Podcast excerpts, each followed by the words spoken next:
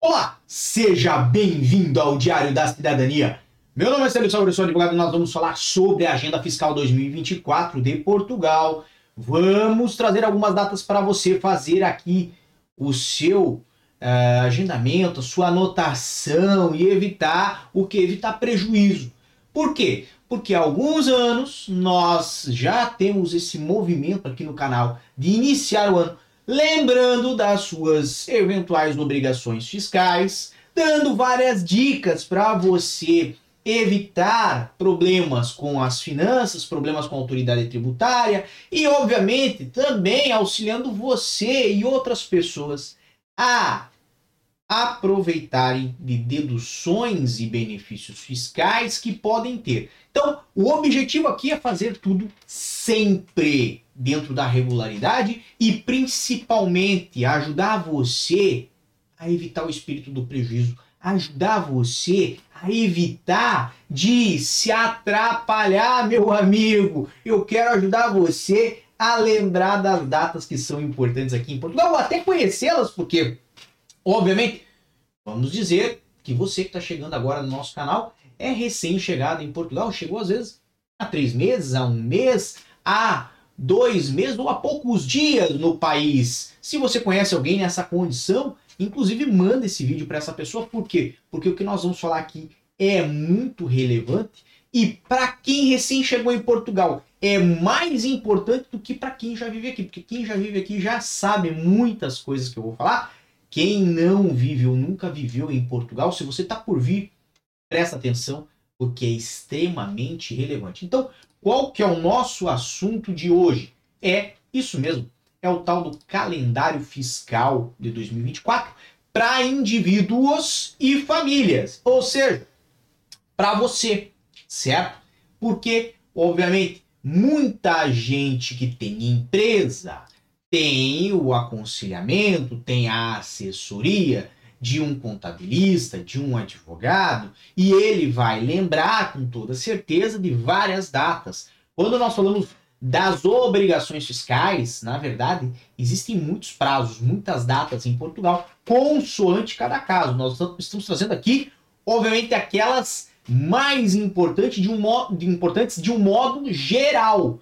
Ou seja, não só para cidadãos estrangeiros que estão vindo morar aqui, mas para cidadãos portugueses também que já vivem aqui em Portugal e que, né, este ano vão ter que cumprir com as suas obrigações. Para quem, obviamente, tem família, tem filhos, tem, né, bens imóveis aqui em Portugal, tem carro aqui em Portugal, então tudo isso nós estamos trazendo neste vídeo, tá bem? Então não deixe de aproveitar. Então, aí, calendário fiscal para indivíduos e famílias, com a devida atenção aí aos pontos principais dessa agenda que nós vamos falar, certo? Que são uh, pontos principais relacionados a IRS, MIUC e também declarações trimestrais de IVA, certo? E nós vamos falar em que caso isso se aplica. Também validação de faturas no portal e-fatura das finanças e também prazo para declaração de IRS. Então, nós vamos falar um pouquinho sobre todos esses assuntos no nosso vídeo de hoje.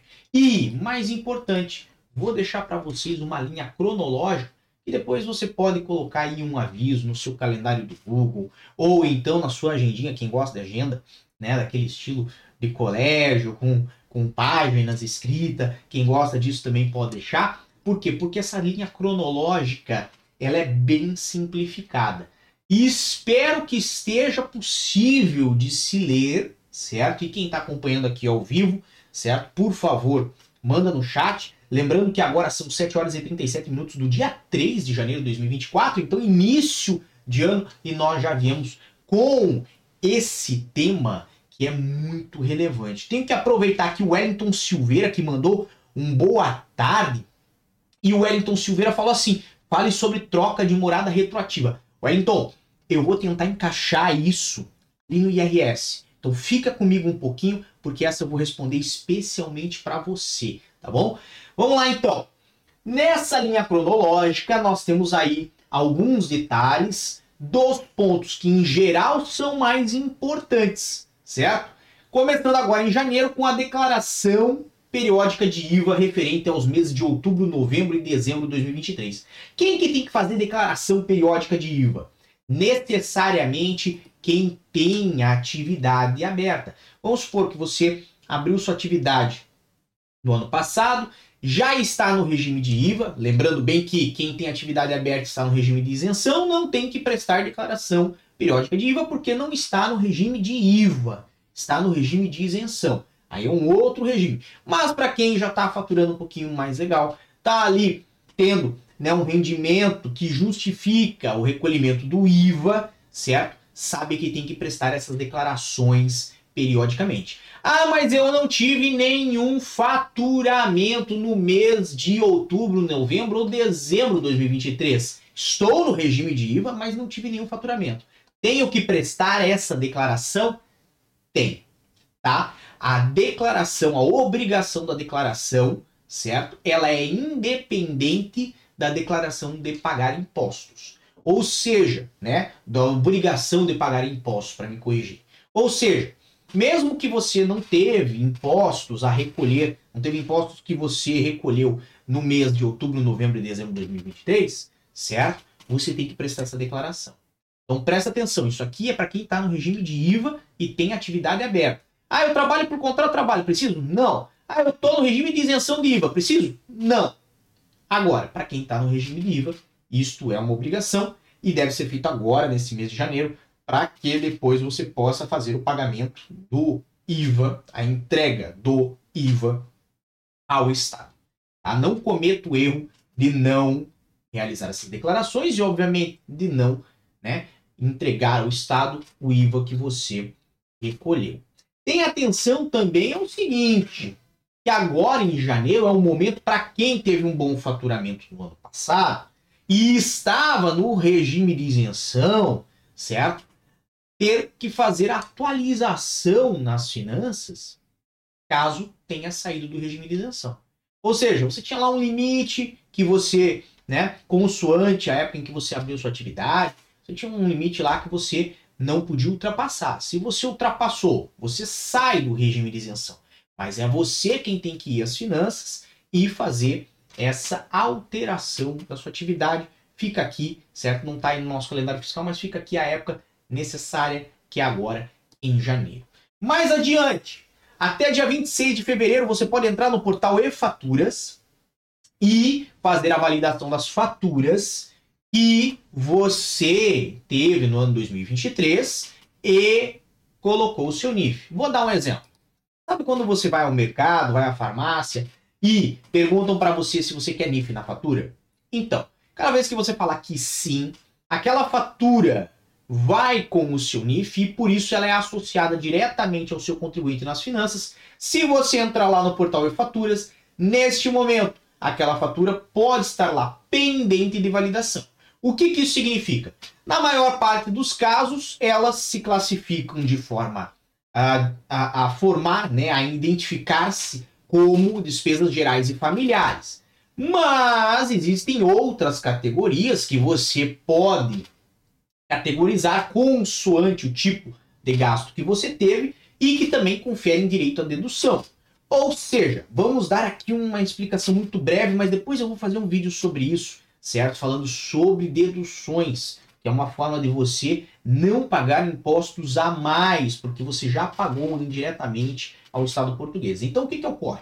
Vamos lá, você teve despesa de mercado, certo? Várias durante o ano e existe um limite máximo para que as despesas gerais e familiares, que é onde se enquadra uma despesa de mercado, certo? Existe um limite máximo de deduções que ela pode conferir no seu IRS. Então, quando você faz a declaração de IRS, você tem um valor a pagar ao governo muitas vezes. E se você tem deduções a fazer, ele entende que já tem valores pagos e por isso desconta do valor que você teria que pagar. Exemplificando, vamos supor que você tivesse que pagar mil euros ao governo, só como você tem lá 250 que você tem direito de dedução nas despesas gerais e familiares, você vai pagar só 750 ou talvez até menos, consoante outras categorias que você também tenha direito a deduções. Então presta atenção no que eu vou falar, porque o segredo está aqui. Se todas as faturas que não estiverem classificadas vão parar como despesas gerais e familiares, muitas vezes você pode ter despesa com transporte, com lares, com saúde, certo? E nessas situações elas estão cadastradas como despesas gerais e você não consegue aproveitar mais deduções porque elas estão na categoria errada e você já atingiu o limite daquela categoria que é a despesas gerais e familiares. Então, apenas numa suposição, vamos dizer que na categoria despesas gerais e familiares você teria 250 euros máximo de dedução, todas as suas faturas estão lá, mas você tinha faturas em saúde que totalizavam talvez mais 50 euros de dedução, tinha faturas relacionadas a transporte que davam mais 50 euros de dedução, tinha faturas relacionadas a custos com, com lares, certo? E isso também dava mais 50 euros de dedução. E se elas estivessem categorizadas da forma correta, você teria aí talvez o total de 350, 400 euros de dedução, mas vai aproveitar só apenas 250. Por isso que esse prazo do dia 26 de fevereiro é muito importante de respeitar, porque uma vez que você não faça dentro do prazo, está fora do prazo, não é considerado. Então, presta bastante atenção. Vamos adiante para abril, que de novo é uma data com declaração periódica de IVA, mas agora respeitando-se ao período do trimestre janeiro, fevereiro e março de 2024. Obviamente, para quem tiver obrigação de recolher IVA com a sua atividade, tá aí uma data necessária.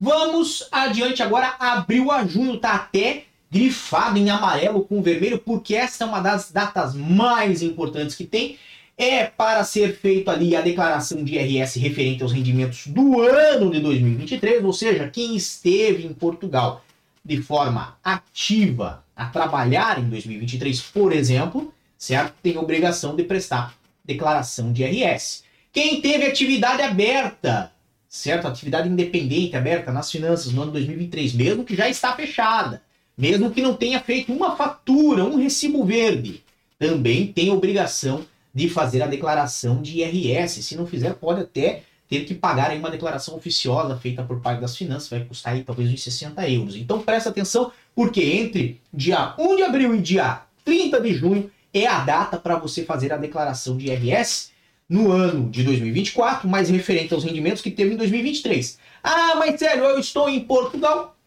não trabalho em Portugal, não tenho conta bancária em Portugal, não tenho manifestação de interesse em Portugal, mas tenho rendimentos num outro país. Rendimentos que podem ser do trabalho, podem ser de pensões, podem ser de dividendos, de ações e tal. Eu devo fazer a declaração de IRS em Portugal? Bem, se você for considerado um residente fiscal no ano de 2023, nesse ano, vai ter que fazer a declaração de IRS referente aos rendimentos que teve no ano de 2023. Preste atenção, por quê? Porque existem regras para ser considerado residente fiscal né, em um determinado ano. Aí voltamos ao Wellington Silveira que falou assim: fale sobre a troca da morada retroativa. Wellington, basicamente, vamos lá, fazendo esse adendo e aproveitando esse assunto do IRS. Quando você trabalhou em Portugal e teve rendimentos em Portugal, mas é um cidadão que não vivia em Portugal, ok? O seu NIF pode estar com a morada no estrangeiro.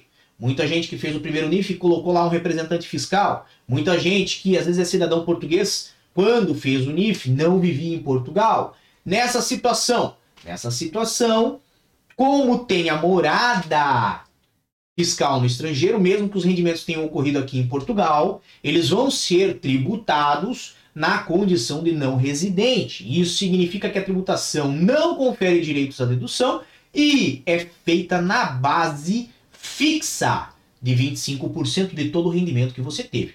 Pegando aqui um exemplo, vamos supor que José esteve aqui em Portugal em 2023, teve um ganho no valor ali de 10 mil euros, Talvez o que iria pagar de impostos seria um valorzinho baixinho, certo? Mas, por causa dessa situação, vai estar determinado que pague 2.500 euros né, agora em 2024, referente ao ano 2023. É possível fazer alteração retroativa da morada fiscal?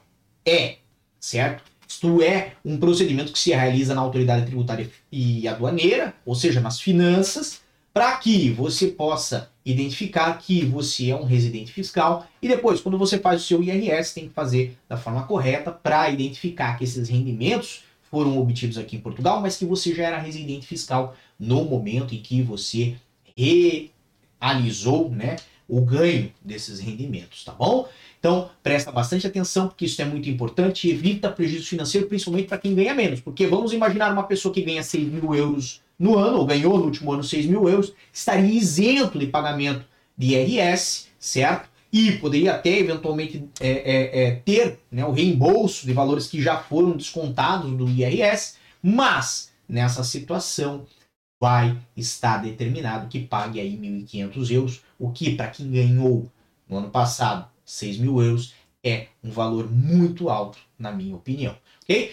Então, presta atenção, abril a junho, data de declaração de IRS referente aos rendimentos tidos em Portugal ou fora. Obviamente, tudo isso né, de uma forma geral, mas referente ao ano 2023. Depois, 31 de maio, para quem tem imóvel em Portugal, é época de pagamento de IMI, certo? O IMI é o imposto que é tratado da propriedade do imóvel, certo? E aí o que que acontece? Vamos lá. Se o IMI, certo, for inferior a 100 euros, em 31 de maio é a data em que se paga a integralidade desse IMI.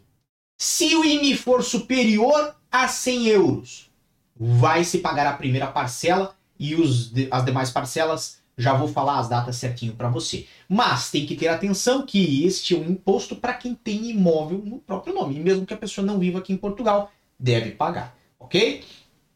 Mais adiante, temos julho, declaração periódica de IVA referente aos meses de abril, maio e junho de 2024. Aqui, mais um pouquinho do mesmo que nós já falamos anteriormente. E 2 de setembro, 2 de setembro é a segunda parcela de IMI, quando o IMI do imóvel der entre 100 e 500 euros, certo? Então, se tiver nessa base, a primeira parcela 31 de maio, segunda parcela em 2 de setembro, ok? Depois, temos em outubro a declaração periódica de IVA referente a julho, agosto e setembro de 2024, certo?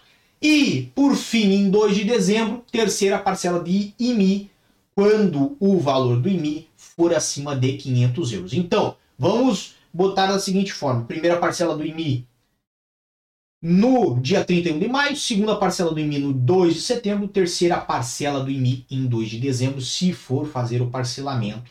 E, obviamente, consoante ao valor do IMI. Por quê? Porque não há como fazer aqui em Portugal, por exemplo, ah, meu IMI deu uh, ah, 200 euros, eu queria pagar em quatro parcelas, em três parcelas. Não é você propriamente quem escolhe, o governo já determina qual é a forma do parcelamento e o máximo de parcelas que é possível fazer.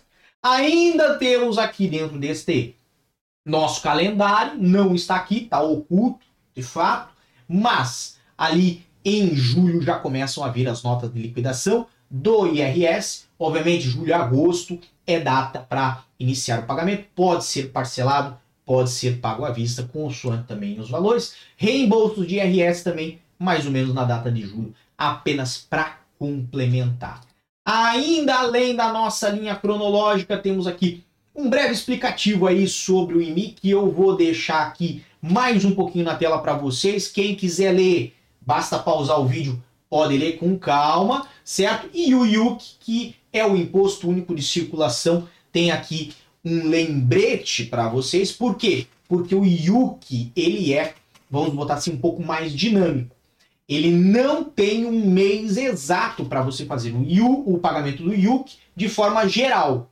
Ele tem um mês exato referente à data da matrícula da sua viatura. Então, por exemplo, se a sua, a sua viatura foi matriculada agora no mês de janeiro, não importa o ano, certo? Você tem até o fim desse mês para fazer o pagamento. Se foi em abril, mês 4. Até o final de abril você tem para fazer o pagamento do IUC.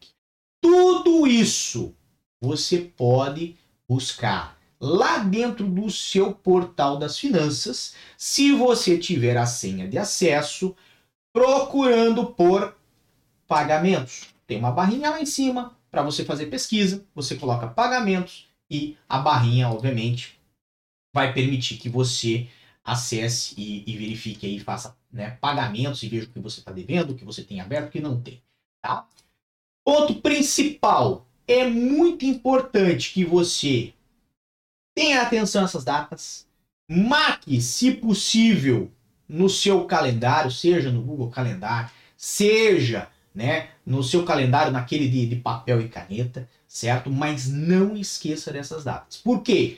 Porque a perda de uma dessas datas pode acarretar em prejuízo financeiro.